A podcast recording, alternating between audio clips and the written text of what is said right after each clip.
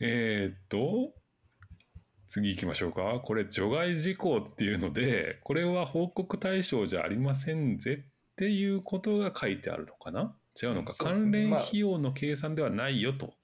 そうですね。だから全体に使ったお金から、今から言うものに関しては、しては、コストキャップの対象外ですよっていう、なるほど。これは結構興対象。外の羅列っていう、あの、はい思って聞いていただくのがいいと思います。はい。なるほど。なるほどね。はい。で、3.1いきましょう。これ結構面白そうですよ。関連費用の計算においては、総費用のうち以下の費用及び金額を除外しなければならない。過去除外費用と書いてますね。で、A が、マーケティング活動に直接関係するすべての費用。うん。なるほどね。で、B、F1 ドライバーが F1 チームにまたはチームの利益のために駅務を提供することと引き換えに支払われた F1 ドライバーまたはその関係者への対価及び F1 ドライバーに関する交通費及び宿泊費のすべて。まあ、要するにドライバーのギャラプラスアルファみたいな感じですかね。うんそうですね。で、関係者が結構面白いですよ。関係者おー19不足19誰のこと言ってんだろうかえー、ドライバーの関係者おーすごい。えー、ドライバーの関係者めっちゃいますね。めっちゃいるじゃん。えードライバーの関係者不足19は、えっと、当該関連人物の家族、まあ、つまりドライバーの家族を含む家族とは以下を意味する。配偶者家庭内パートナーまたは市民パートナー。まあ嫁旦那ですね。で、えっと、関連人物が永続的な関家族関係にあるパートナーとして生活しているその他その他のものあーまあ、うん。まあ彼女の彼女みたいなかなんだお父さんのあの友達とかそういうことですか？違うな。家族じゃないかな。え、そういうことなの？違うんじゃないの？え、誰だろパートナーとして生活しているその他、え、だからまあ要するに事実婚とかじゃないの？関連人物が永続的なあそうか。そういうことか。Any other person with whom the relevant person research partner. そうか。ん？パートナーとしてだからファミリーリレーション。永続だからドライバーの家族関係にあるパートナー。うんそう。そう。だからそうずーっとそうですよすまあ、事実上の家族として生活している誰か、うん。まあ、そうですね。内縁の妻みたいなそういうことですかねまあまあそういうことですね。この1、このカッコ1を、ではないけれども、うん、うん、家族関係にある人ってことですよね。うん。この1と、1と2の関係。ああそうかそううそですねか。確かに。その他のもの。うん。1は多分法的に法的に？関係が認められているそうじゃない、シビルパートナーシップにしても。うん。2はまあ事実婚ですかね。はい。うん。で、えー、と関連人物または本定義 A の1項に該当するものの子供。あなるほどね。じゃあまあドライバー自身の子供みたいなことを指すってことか。まあ、まあ、こうでもいいっていうのが、また。うん。うん。うんえっと4番目は本定義 A の2えーまあ事実的なえーパートナーに該当するものの子供。ああなるほどね。で同居関連人物と同居する18歳未満のもなるほど。まあ連れ子とか、まあ、そういうこともあるんでしょうねうんうん。でえーっと兄弟姉妹それから両親そして関連人物または本定義 A の1に該当するものの扶養家族つまり妻の家族とかってことですかね、扶養家族。扶養家族ですね。扶養家族か。うん。扶養されてないとダメだった。なるほどね。厳しいっちゃ厳しいような気もしないでもないな。うん。まあ、なんか、でも、現代的な家族とみなされる人たちうんと思っておけばいいんいうでしょうねことですかね。うん。ううんん。うん。で、えーっと、まだあるんだな。えー関連人物の代理で行動する代理人または代表者。まあ、これはあ F1 ドライバーあんまないでしょうけど、これ F1 だけ、F1 ドライバーだけじゃないんで、関連人物っていうのが。うんまあなんかマネージャーとかそういうことですかね。まあ、そうですね。それも含めるんじゃないかな。で、関連人物または本定義 A、B、つまり家族とか代理人に掲げられたものが以下のいずれかである法人。その法人の発行済み株式資本の20%を超える受益権を有するもの、またはその法人のいかなる相関においても20%を超える議決権、または行使、または支配する権利を有する。ああ、だから法人の、まあ、偉い人みたいなことなのかな。強い人、うん権限の強い人。法法人自体が関係者になるということですね。うんああ、そういうこと？そういうことか。はいはいはいはいはい。なるほど。および関連人物またはこの定義に掲げられた他の種類の人物の全部または一部の利益のために直接間接を問わず設立運営される会社、信託、組合、その他団体、組織、機関っていうのも、えー交通費、宿泊費がもらえる？えーいや、まあ、費用から除外される。彼ら彼らあのー交通費は費用にはならないということですねす。ただ になるわけではない。そうだそうだそうだった。えっと、彼らの、えー費コスト、交通費、宿泊費は含まれませんっていうこと。コストにならない報告対象ではない。はいうんうんはい。チームの利うんそうですね。で、その除外費用が、えー今、マーケティングとドライバーおよび関係者っていうところまで来ましたが、その3つ目として、その他のレーシングドライバーが F1 チームに、またはチームの利益のために益務を提供することと引き換えに支払われた、そのレーシングドライバーまたはその関係者への対価、そのレーシングドライバーに関する交通費宿泊費に関する宿泊交通費宿泊費のすべても除外。その他のレーシングドライバーというのはテストドライバーとかのことなのかな、そうですね。端的に言えば、あのん F1 に乗っていないが重要、うんうん。F1 ドライバーではないドライバーって感じですね。うん。なるほどね。うんうんうん。えーで、除外費用の4つ目が、報告期間中、報告対象グループの総費用のうち、対価が最も高額な3人の個人、かっこ本条項、えー第3.1条の他の項に基づいて、すべての対価の費用が除外されている個人を除く、うん。イコール除外者。個人、つまり、えー除外者、えー最も、対価が最も高額な3人の個人、およびその関連当事者が F1 チームに、またはチームの利益のために益務を提供することと引き換えに支払われた除外者および関連当事者への対価、関雇用関連雇用者の社会保険料、各除外者に関する交通費、宿泊費のすべて。なるほど。3人の個人。まあ、ややこしいので、すごく端的に言えば、多分誰だろう誰？クリスチャン・ホーナー、とか、そうですね。エイドリアン・ニニューエうんみたいなし人ですね。まあ、一番お金もらってる3人の、えーギャラとうん。宿泊費、交通費は費用にならないと。ああ、なるほど。うんわかりやすい。クリあのヘルムート・マルコとか、そういう感じなそうのかな。その3人ですかね、レッドブルだと分かんないけど。うんその3人高そうですよね。うん高そうですね。うんなるほどね。考えてみるとあーじゃあ4番目の人のギャラって重要ですよね。うん。おーその3人に含まれない人ってことです？そうだ4人目からはそのコストキャップにかかってきちゃうから、確かに。うん、なるほどなそうか。これ面白いですよね訳して笑っちゃいましたもん。3人、三人になったんだね。これも多分3人。うん。3うん人。大体3人ぐらいなのかな。うん。そうかうん。高収入トップ3は除外です。そうですね。うん。そうか。逆に例えばメルセデスで4番目に高い人っていくらぐらいもらってるんでしょうね。どれくらいもらってんだろう。フラリなんかニューエイのギャラが11億円みたいなことは見ましたけどね、どっかで。見たことある気がします。うんうん。そんな人ポンポン入れてたらねあっという間にあコストに引っかかってきそうだから、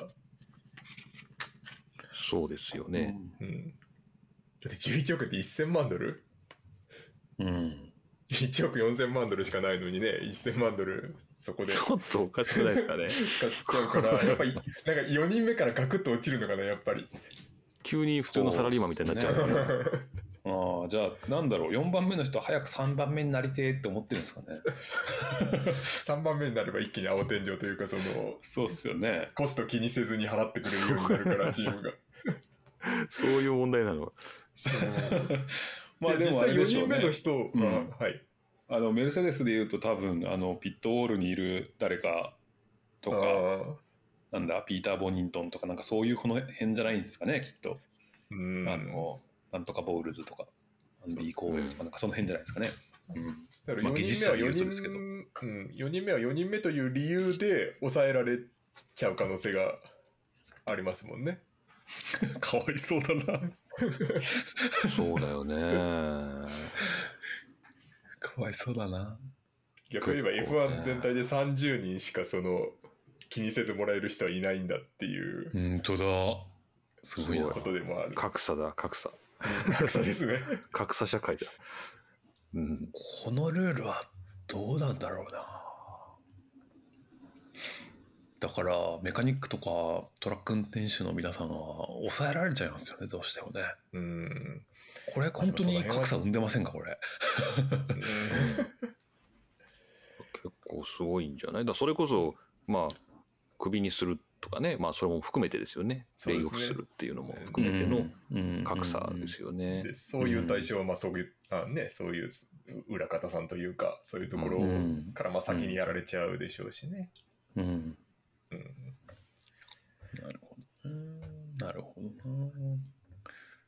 まあなんか個人的にはビールをおごってあげてほしいですね高額3人には本当ですね。うんなるほど。で、この3人っていうのは、ドライバーは含まないですよね、もちろんね。多まあ、分。これあの覗くと書いてあるんで、他の子ああ、本当だ。で上がってる人書いてます覗くなので、はいはいそうかそうかそうか。なるほど。はい。っていうのが、まあ、重要人物へのギャラトップ3は除きますということでしたと。で、よあ5つ目 E っていうのがありまして、歴史資産か歴史資産活動に関して、えーこれ69番に定義があるのかな。えー旧型車及び旧車の保存管理、運用、テスト及び維持のための活動というので、そこも除外してくれるということになるのか。ええ面白い歴史資産活動に直接関連するすべての費用、それと F1 チームが歴史資産活動の担当者に支払われた対価の区別可能な部分が歴史か資産活動に関連していることをコストキャップ管理局に証明できる場合は、その費用の部分と雇用者の社会保険料。なるほどね。はいはいはいはい。うんうんうんうん。そっか。なるほどね。まあよくウィリアムズ・ヘリテージとか、なんかフェラーリー、何でしたっけ、なんとかってありますよね。よく、ね、あの、グッドウッドとかで走らせてますけど、そういう車の、は？まあもちろんあれは個人資産、個人所有のものもあるでしょうけど、チームが持ってきてくるのもありますからね。そういう部分で、それを管理したり、走らせたり、えー保存したりっていうするところにかかってるお金っていうのは除外っていうことか。なるほど。うんこれもうちょっといい役あるかな、歴史資産。そうですね。ヘえリテージアセットね。最初単純に遺産にしてたんですけど、なんか遺産もちょっと違うかっていう、まあヘリテージって遺産ですもんね。うん、もう単純にそうしたんですけど、なんか、なんかぴったりこない。うーん。まあなんか遺産でもいいような気が良さそうですかねじゃあ遺産にしようかなね遺産活動。うん、まあ、遺産に関する活動。うん、ヘリテージアセットね。まあ合わせて遺産か。まあそうですね。うん、うん。歴史遺産、歴史遺産ぐらいでもいいのかな。うんうんああ、なるほど。資産ってやると、資産、うん、アセットですけどね。アセットなんだけど、歴史遺産ぐらいかな。うん。それでいきましょうか。歴史遺産活動。確かにそっちの方がしっくりはきますね。まあなんか、ああ古い旧車とかねっていうのはまあなんかうんぴったりくるかもしれないですね。これあの、あれですよね。えウィリアムズとかだと、ウィリアムズ・ヘリテージっていう明確な部署があって、で、そこで活動してる人って、かつてトップエンジニアだった人なんですよね。なので、そうなんですか。そんあのな最高用システムになってるんですか？そうですね。あの、ディ僕の知ってる人だとディッキー・スタンフォードさんっていう人がいて、その方はもともとウィリアムズでメカニックかエンジニアで結構トップの方だったと思うんですよ。で、今はもう完全にヘリテージ専門になってるんですね。うん。で、なんかでも、ここにいるっていうことにして、ここにお金使ってますよっていうことにして、実は現役者を触ってるっていうこともなんかできながらいいんじゃないかなっていう。でもそれは区別してることを証明しないとダメですよ。そうなんですよね。うんうんこれ、これ突っ込まれた時危ないですよ、それは。そうですよね。うん。うん難しいなぁね。そうね。そうっすよね。まあ、なんかそういう三宅さんがおっしゃるようなことってやってやれないことはないんでしょうけどいざ監査が入った時にどう説明できるかっていうところに関わってくるから、なんかやるの怖いですよね。ううんん。ちょっとディッキーさんが使ってるパソコン見してみたいなこと言われたらね。そうそうそうそうそう。実際本当にね さ査察入ったらそういうことになってくるでしょうからね。うん。うんうんなんか現役者の書面の書面ばっかりだけどみたいな。そうそうそうそうそう。ダメだよねって言われる。うんあ、すいません、みたいな。なるほどね。そうっすよね。マルク・ジェネとかもね、ここですよね、きっとね。懐かしい仕事としては。まあーもちろん C なんでしょうけど、あのドライバーだから。はいあの、でも、ほぼほぼ古い車を 走らす仕事しか、マルク・ジェネは解説以外はしてない気がするんで、フェラーリで。うん。なるほどねあ。そういうことね。うん。はい。で、その他、えー除外費用としては、すべての財務費用、まあ、利息だったり、地地帯、えー延滞金だったりっていうところですかね。で、あとは、ん次が法人税、すべての法人税と。で次に、非 F1 活動に関してっていうところがあって、非 F1 活動に関するすべての費用。で、えーそれと F1 チームが F 以下の費用の区別可能な部分が非 F1 活動に関連していることをコストキャップ管理局にできる場証明できる場合はその費用の部分、F1 活動と非 F1 活動の両方に従事する人員に支払われた対価及びそれに伴って生じた雇用者の社会保険料。F1 活動と非 F1 活動にまたがって生じた光熱水道費。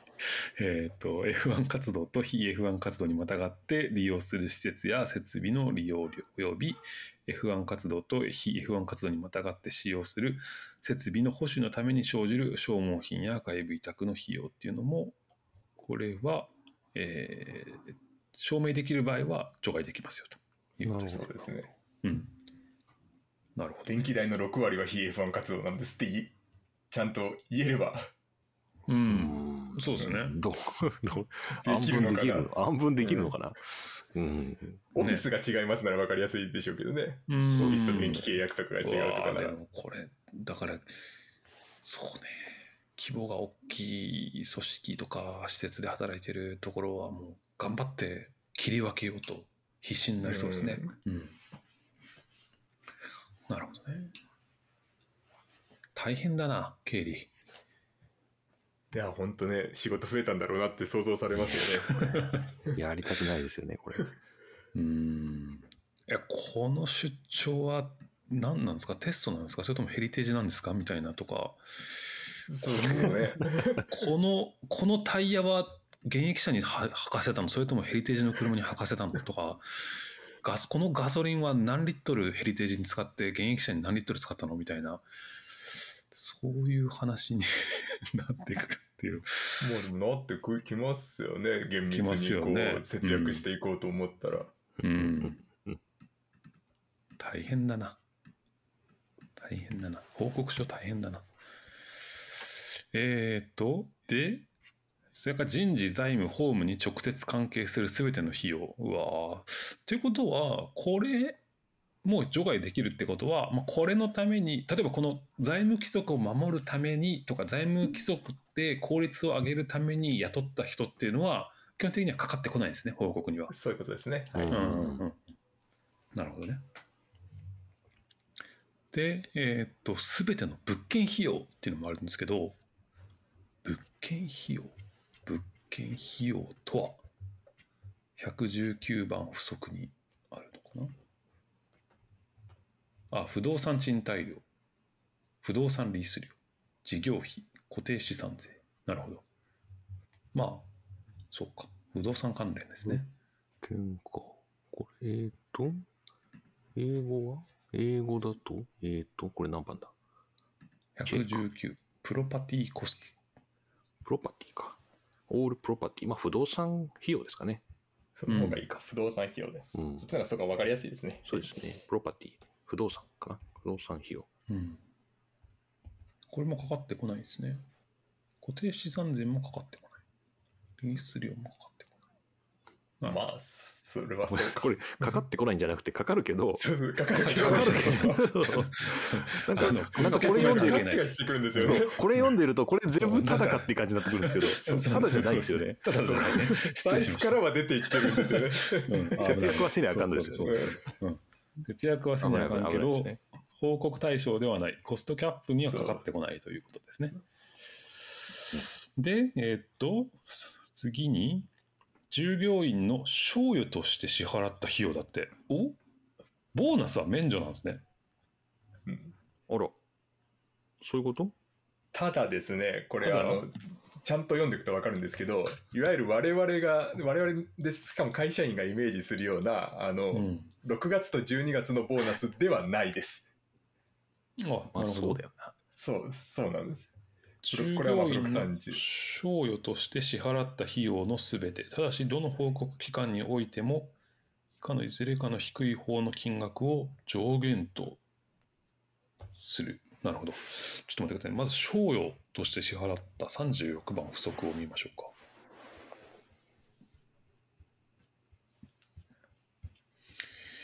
えー従業員の賞与費用。正式な賞与制度に基づいて支払われる支払われる金額のうち、広告期間における F1 チーム及び F1 ドライバーの選手権の順位で、うんうんうん順位で、順位及び F1 チーム及び F1 ドライバーの選手権での得点表彰台、レースでの勝利、またはこれらの組み合わせのみを参照して決定される金額のこと。あ、なるほどね。だから成績ボーナス、うん。あ期末ボーナス。スではないですね。なるほど。それにはかかります。かかりませんっていうかわかりません。うん。対象ではないですよ。でです。でしかも、付録62を見ると、それは、あの、662正式な賞与制度というのもあると。すありますね。えー以下のいずれかに該当する従業員への賞与の制度で報告期間に関連する選手権の最初の競技会より前になされているもの、えー関連する従業員に書面で正式に通知されているまたは F1 チームの取締役会において正式に承認され取締役会決議によって指示されたものこれは正式な賞与としてさっきの成績ボーナスとは別物っていうことですかね。あ、いや、そそのさっきの成績ボーナスがどういうものであるかの定義あですね。なるほど。ああ、なるほど。そうあだからあの今年成績良かったからじゃあ臨時ボーナスだはダメなんですよ。ああ、そういうことシか。ーズン開幕前にこうはいはいいう成績だったらこういうだけのボーナスを払いますよっていうことを先に決めておいたものだけだけがが対象。なるほど。わかりやすい。そういうことか。ううん。これだから各チームほぼやってるってことですよね。こまあそういうことでしょうう、ね。勝ったら何千ドルとかね、うんこう、決めてて頑張ってると。そうかうん。なるほど。そうか。うーん。臨時ボーナス、本当の臨時ボーナスっていうのは、かかってきますよと。対象になりますよということですね。で、えーっと、さっきの賞与の部分に戻ると、本筋のところに戻ると、ただし、どの報告期間においても、いず以下のいずれかの低い方の金額を上限とする。はあはあえー従業員の固定報酬の総額の20%か、えーおよび必要な場合物価スライドで表調整された、えー除外賞与上限額。加えて本条 3.1K に基づき除外される賞与額に関わる社会保険料の額、うん、なるほど。うん低い方の金額を上限とする。だからまあ固定のサラリーの20の方が少ないっていうことになればこの金額を超えたら報告対象になるってことですよね。そういうことですね。超えた分がなるということですね。ですよね。うんだから、こ これもだからボーナスを減らす力学にしかならない気がするんだけどな。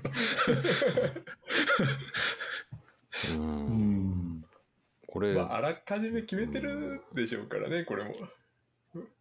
うんまあでも下げ下げる理由になるか。そうですよね。だからこれ固定、だから悪いことしようとしたら固定報酬を減らして、この賞与分を増やしておくということができないわけですね、まずね。ああ、なるほど。こうそういうそういう縛りなああ、なるほど。そうか、そうか、そうか。なるほどね。うん、だでも逆に言うと固定報酬を下げちゃうとその総額もうん20%だから、ボーナス分も下がるから、うん。えっとそれは悪いことだったらできないですねだからね。うん、できないですとですね。ね。ああ、なるほど、なるほど。確かに、あの年収年、年俸1ドルでボーナス100万ドルでそうっていうそうそうそうことはできないようにしてそうそうそう、るわけですね。そういうことできない。うん。ああ、確かにそれはそうだ。だからまあある程度の固定報酬は払っておかないとボーナスも、まあコストカットにかかっちゃうから、うんそうですね。まあどこらどっかにバランスするところがあるんでしょうね点がねこうそうどっちが得かっていう、うん。なんかあるまああのの効率を求めればっていう話ですけどね。うんまああのそうですね。うん。その、まあでもこのルールが走ったからって言ってドライバーとか、違う違う、エンジニアメンバーのギャラが減ったらちょっと辛いっすよね。そ うでもどれぐらいそういうことが起きてるのかちょっと分かんないですようね。んうん。まあまあでもね、言うても、総額で引っかかってくるのはトップチームだけっていうことなんで、それほど、ううん、ん影響はないかもしれないですけどね。はい。で、えっ、と、あとは以下の金額も、えー除外されてますよと。えーその報告期間に関西開催される選手権のエントリー及び参加について F1 チームが FIA に支払うもの。ずるいなぁこれこれ多そうですよね。これ多そうですよね。ずるいっすね。で、それからその報告期間に開催される、えー選手権に関するドライバーのライセンスに関して、あスーパーライセンスに関して FIA に F1 チームが支払うもの。うん。それから F1 チームが選手権への参加に関する商業権者及びまたは FIA との契約を署名者として受託したことに基づき選手権の商業権者に支払うもの。これはどういうものなんだろうな。選手権に参加するか、選手参加に関する商業権者。ああ、FOM ってこと？まあ商業権者なんでそう工業をやってる方ですよね競技じゃなくてね。リバティとかってことか。うんどどういう支払いが発生するのかはちょっとわからないですね。うんまあ、ね。何か支払ってるんですかね。う。うんんうんなんだろうねライセンス管理費とか払ってるのかななんか。ううんん。あまあそうかもしれないですね。う、うんんああ、そうか。まあ、ありえますよね。なんか、グッズの販売とかもね、基本的にああのうん、まとめてやってくれてたりしますもんね。うんその手の手数料的なこととか、うん。まああるかもしれないですね、確かに。で、えーっと、そうこれね、エントリーフィー、エントリーフィーは除外するんだなっていう、なんか、かわいそれはそうにい。関係ない。これはいいんだ。ううんんまあ、ねこれもあの前やりましたけど、チームによって違いますからね、そうかそうかそうでしたねうんそうか。トップチームはたくさん払ってたりとか。そうだね。うん。まあ、公平の観点からすれば、うん、除外しといた方が楽ですよね。うん確かに。で、あとは除外されるものとして、えー本財務規則に違反した場合の金銭的罰則として支払う金額。まあ確かにそれはそうだろうね。で、えーっと、年間、次、年間報告期間において F1 チームが使用するパワーユニット供給範囲内の製品とサービス費用のすべて。ただし、競技規則に定められた最高額を上限とする。えー約注いただいてまして、2021年は1500万ユーロが上限ですと。うんこれを溢れたら報告対象に入ってくるんですかね。あ、そうそう、超えた分はそうですかね。うんうんうん。1500万ユーロ以上は入ってくる。だからこれなんかあのたまに勘違いしてる人いるみたいですけど、パワーユニットのお金は予算とは全く関係ないところなんですよね。コストキャップにならない。かかってこない。まあお金はもちろんかかりますけど、うんうんうん。コストキャップではないということで、ここまあだからあの、うんそうそう、ボッタスに壊されたとか、まあそういうことがあったとしても、はいはいそれ自体はあのコスト制限とは関係ないという。うんそうかそうかんなるほど。ああ、そうか。そうなんだな。うーん。どうしてくれんねん。コストキャップあるんやぞっていう人がたまにいますもんね。うんうん。まあ、ぐあ？の交換したらグリッドペナルティあるから、それはそれで全然別の痛い、ね、結果が待ってるわけですけど。まあね、そうですね。うんうん。で、次、減価償却費、償還費、えー減損損失、有形無形資産の再評価または処分によるもの。まあまあまあ。まあまあまあ。そこもなんだ。そこも大変だな。減価償却費の処処分にかかるお金とかって、そっか、そっか。まあそうだよね。まあそこ数えられたら困るかな。うん、F1 関係ないですからね。うんえーそれから純損益として計上されるすべての外国為替差損益、えー外貨建ての決済及びまたは再評価に生じたものかどうかを問わない。うん、まあ、レートが変わっうん。純損益として計上される。まあ、そうか。なるほど。はいはいはい。為替によって生まれた損益ってことですか、これ。そうですたただの為替差でしかない損益だと思います。そういうことですよね。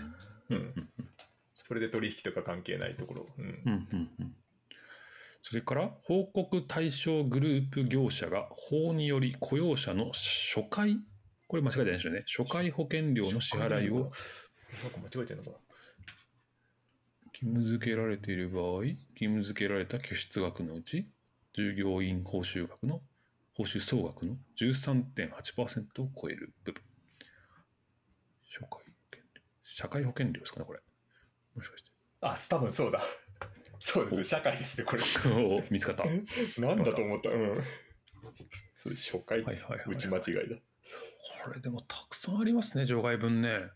えーっと、まあ、現行者での競技会やテストに参加する人員空港権料及びホテル利用料。あ、だから、そういうこと？テストとかレースの、えっと、交通費と宿泊費は免除されてんだ。そうですね。うん、なるほど。えー、ってことはさっきの120万ドルでしたっけ？?1 レースごとに増えてましたけど、ああ、はい。あそこには、その移動料とかは関係ないんですね。純粋に純粋にレースで使うお金。お金ってことなんだ。へえ、面白い。で、えーまだまだ続きまして、F1 チームの F1 車両に搭載されるパワーユニットで使用する代替燃料オイルの開発、テスト、検証に直接関係するパワーユニット供給者との間で生じた費用のすべて。うん、うん、うん。なるほど。オイル生じた費用のすべて。だからパワーユニットを開発するにおいてコストがかかったとしてもそこは関係ないって言っている。これはだから、えーと買ってる燃代替燃料オイルの開発テスト検証。ああ、そうか。関係する。燃料、ああ、なるほどねこれはなんかもしかしたら今言ってる、あそこ？バイオ燃料とかに関して言ってんすかね？なんか、ああ、そうなのかな。今やってますよね。まあこの代替燃料っていうのは指定のほん例えばホンダだったらホンダが指定する燃料オイル以外のオイ燃料のことですけどああ、なるほど。うん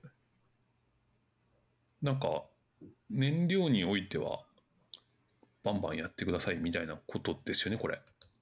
うん、でそうですね。うん多分その指定ホンダが指定した燃料オイルだったら多分それはあの、ホンダの方の費用に含まれてきて結局含まれないんだと思うんですよ。なるほどなるほどうんだからその別の燃料オイル使ってもやっぱり含まれませんよっていうあことなんじゃないかな。この N, N のパワーユニットとは関係ありません。パワーユニットは除外しますというの関連かなっていう気もちょっとうしたんですけど。そっかそっか。なるほど。なるほどね、で、報告対象グループ業者の全従業員の利益のため、平等に提供される娯楽費のすべて。ただし、100万米ドルを上限とし、必要な場合は物価スライド調整を行う。娯楽費、全従業員の利益のための娯楽費。ね娯楽。リアン費用ですかね。うん。うーん。従業員が全員アクセスできるっていうことですよね。なんか偉い人だけが使そういうことかえるものではなくて。まあ、なんか、なんだろね、忘年会とか、そういうこと？まあ多分そういうことじゃないかな。まあパーティーとか？忘年会っていうのがなんかそういうことですよねきっとねうんうん。あとなんかその娯楽室のがあって、その整備費用とか、なるほどそういうことなんじゃないかなという。うんなるほど、なるほど。う。ネットフリックスもいいんじゃないですかね。ああ それそれを従業員の福利厚生として、福利厚生としてあの希望者に渡していればいいいいでしょうね。そうそう。メメルセデスの従業員全員、ネットフリックス見れますよ、みたいなね。そうかそうか。えーそれから、えー全報告対象グループ業者の全従業員に正式な文書の方針に従って平等に適用される出産休暇、産休ですね。で、父親の出産休暇、まあ育休みたいなものか。えー男女共同育児休暇、養子縁組休暇に関して従業員に支払われた対価、かっこ関連する雇用者の社会保険料も含むのすべて。なるほど。えー育休中の対価。えーなるほどね。有給休暇分の給料かなう。ん。うん。うん。うん。これは含めなくていいと。含めなくていい。含めな働いくていいてないから。うん。これ抜け道考えると、なんか、思いついちゃいますけど、彼は抜け道考えたがりますね。育休中ですっつって、あの、エンジニアリングしてるみたいな。まあ、ワワークフロムホームですよね。ワークフロムホームで。はいまあ、じゃあ、そういうこともちょっと思いついちゃいますけど、多分ダメなんだろうな。えー次。病気休暇中の従業員の補充として従事する個人に対し、その従業員が勤務していない期間に支払われた対価のすべて。はあ、はあ、はあ、はあ。あ。代理の人が働いていた期間かな。そうですね。うんその人に対する、そうそうかに休んでた人に払ってた方のお金。うん。なるほど、なるほど。そりゃそうか。うん。うん、で、ただし、以下の金額を上限とする。その従業員が病気休暇中でなければ、同期間に提供されたであろう対価。ああ、なるほど。そりゃそうだ。およびその対価に関連する雇用者の保険料。まあそうね。念のため、本条3.1に W に従って対価が除外された従業員の代替として従事する個人は、補充での従事とはならない。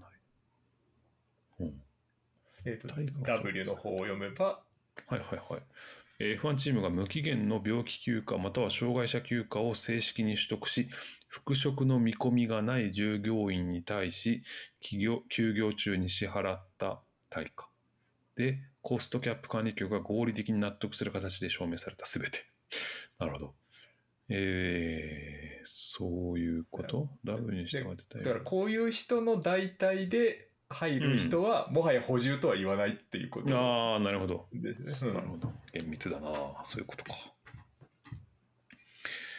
で、えーっと、2021年12月31日およおよび2022年12月31日に終了する報告期間に発生したすべての解雇給付金。これって、あれですかね。雇用保険みたいなものですかね。解雇給付金、うん退職金か。うん、あ、退職？金って言えばよかったのか。退これは職金かな社会制度じゃなくて、当然この、このチーム、この企業が払うものですよね。うん解雇給付38番、そうですね。解うん、契約を解除することに関連するすべての従業員給付金の費用。まあ、退職金なのかな、まあ多分退職金でいいと思いますけどね。退職金に近いものですね。うん、多分退職金って言い方をしないだけで、我々が退職金と呼んでいるそうですね。ものにほぼ制度としては近いものっていうことかな。うんエンプロイーターミネーションベネフィッツ。なるほど。あでも解雇か。定年退職は含まないそうか。そうか。と思う。うんうん、確かに。でこの期間に定年になった人に退職金を支払ったからといって、それが、それまでは除外できない確かな、多分これは。やっぱ解雇に対するお金に。か。完全に退職金とイコールではなさそうですね。そうですね。そう考えるとそうだ。え？まあ、解雇手当みたいな感じですね。解雇手当、そうですね。うん退職手当。退うん退職、まあ、ターミネーションは、まあ、単に終わるだけの話だから、まあ、解雇、あじゃあ退職も含めていいなんじゃないかな。なんで僕解退雇としたんだろ契約満了で満期で終わるみたいなのもターミネートするので、う。あそうですね。それまさに書いてありますね。う38ん。だから、まあ、まあ、しまあ、本当に退職する時の手当金、うん。まあ、解雇の場合も含めうるって感じですかねこれ。はうん欧米の制度をちゃんと理解しないと正しく訳せませんね。これ難しいですうね。ん。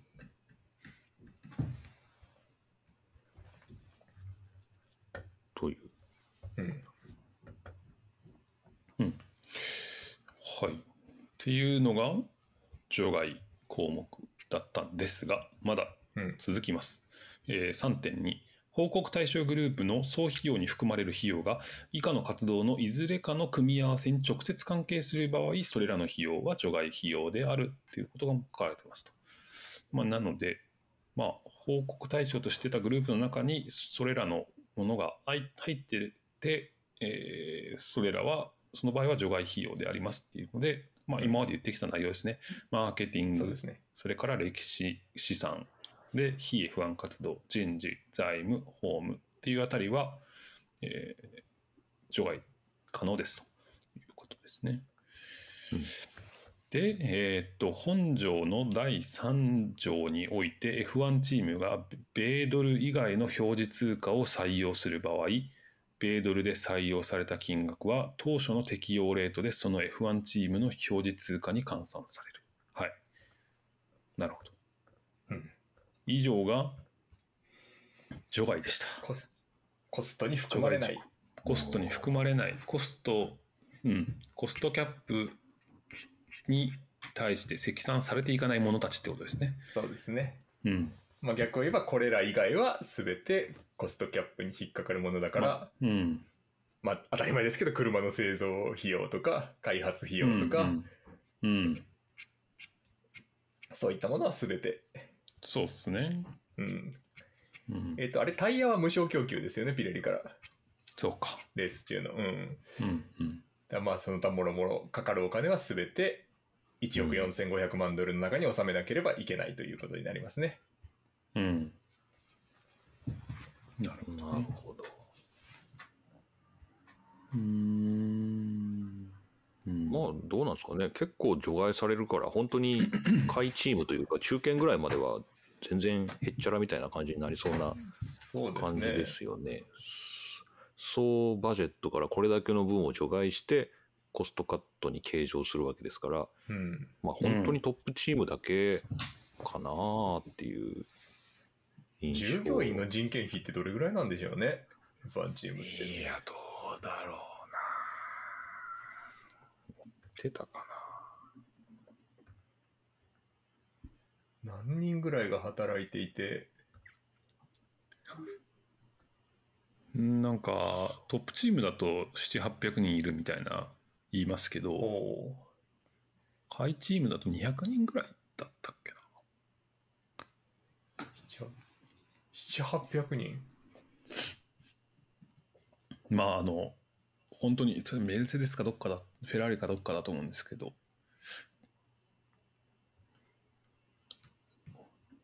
本当にそのマラネロのファクトリーにいる数みたいな意味で言うとそんな感じだったような。まあ、もちろんその中にはそのアセットの、あヘリテージの人もいれば、はいはい。そうですあねの財務担当者とか法務担当者もいるから、まあ、その人たち全員がコストにかかってくるわけじゃない。うんにせよ、あどうなんでしょうね。500人に1000万円払ったら50億円ですもんね。あれ？合ってる？これ、そうですよね。そう。こう僕、フォーミュラマネーっていうその F1 のお金を集めたデータブック持ってるんですけど、はい。それによる、これ古いんですけどね、10年前のデータなんですが、例えば、フォースインディア、今パッと開いたところがフォースインディアだったんで、フォースインディアの場合のサラリーっていうのは、トータルで60 million かかっていると。で、その60 million のうちの5 million がディレクター陣に対する報酬で、残りの25 million がドライバー、で、30 million が全従業員であると。書かれているので、まあ、そうそう考えますと、まあ、この5 million 分はコストカットから除きドライバーもコストカットから除くと、まあ、全人件費の半分が30 million でしょ？でこれがど全チーム全体でどれぐらいの割合かと言いますと、えー、トータルであ400 million か。チーム予算のマニファクチャーの400 million で60 million だから、まあ、5、8、8、6、4、12。そんなめちゃめちゃ人件費がかかってるっていう感じでもないけど、そうですね。400 million。4ただ、シャシーのプロダクションにも60 million かかってるので、まあ、車体を開発するのと全人件費がまあ同じぐらいの割合。で、オペレーティングやマーケティングにも55 million かかってるので、まあ、この車体、給料、マーケティング、管理みたいなのがまあ同じぐらいずつかかってるって感じですね。55 million ってことは5500万ドル5500万ドルですね。ドル ?50、60億円ぐらい。うん。まあ、人件費も30億、40億やっぱりかかる。かかる、その除いた分でも。うんかかっているとうんいうのが、まあ、10年前のフォースインディアのうん数値ですね10年前か。中堅チームですね。うんなるほど。まあ、そこそこのインパクトはやっぱりあるのかな。人を減らそうってういう。ん、だから、やっぱりね、ある程度上位の3人、3人分だけ除いても、うん、かなりやっぱ従業員に対する給料は多そうですよね。そうですね。なるほど。そっかまあ多分そのチームによってはそのプロダクション、まあ、車を作るっていうところも多分研究と製造って分かれると思うんですけどはい。あの多分その研究の方の比重がすごくでかくなると思うんですよね。うん。なのでまあトップチームはその比率が多分頭なんていうんでしょうねかそこがすごくでっかくなってるはずだと思いますね。うんそういうことですよね。うんそうなると、まあ、コストを圧縮するのはやっぱりそういう研究開発とかも相当圧縮しなきゃいけないっていうことになるのかな。そうですね。人件費は多分、まあ、従業員数に比例すると思うんで、そんなにチーム間で格差があると移籍しちゃうんで、ああ。多分エンジニアとか横並びだと思うんですよね。う。うんうんんうんだからそんなに差は出てこないんじゃないか。全従業員数に応じるから、まあ本当にトップチームが、まあ純粋に多くなるみたいな感じかなって。うんそうすると首切るかなっていう感じになってくるのかなっていう。うん。数を減らすか。うん。うん。そうすると一人の仕事が増えますね。まあそうですね。ブラック企業化していくっていう感じですね。なるほどね。そうか。うーん。うんうんうん。どれぐらい？そうこれでもですね。スポンサーのシュスポンサーのシュリンクっていうかその縮小にはつながらないんですかね？そこはならないのかこのコストキャップっていう制度がああ、どうなんだろう。でも、コストキャップに含まれない予算枠がだいぶあるんで、そうか。スポンサーはたくさんいた方がやっぱりいいんじゃないですかね。でも使えるところ、結局そのスポンサーはたくさんいても使える大きくバーッと貼れるところっていうとまあドライバーへのギャラか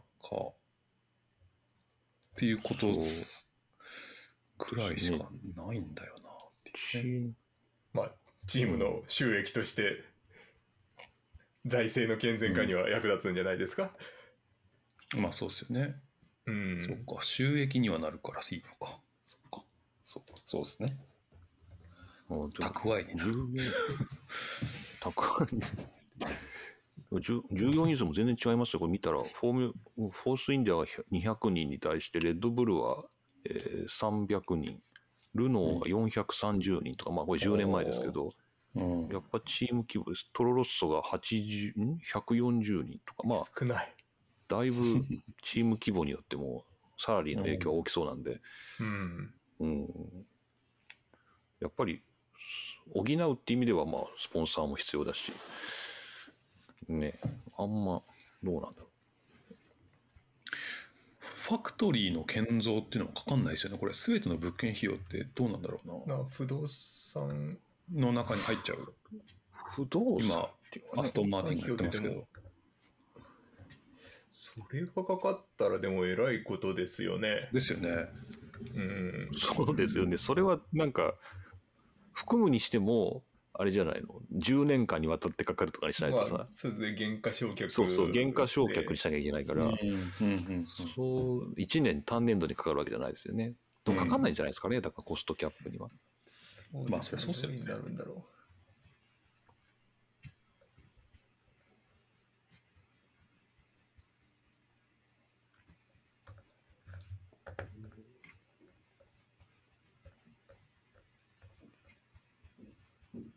なるほど。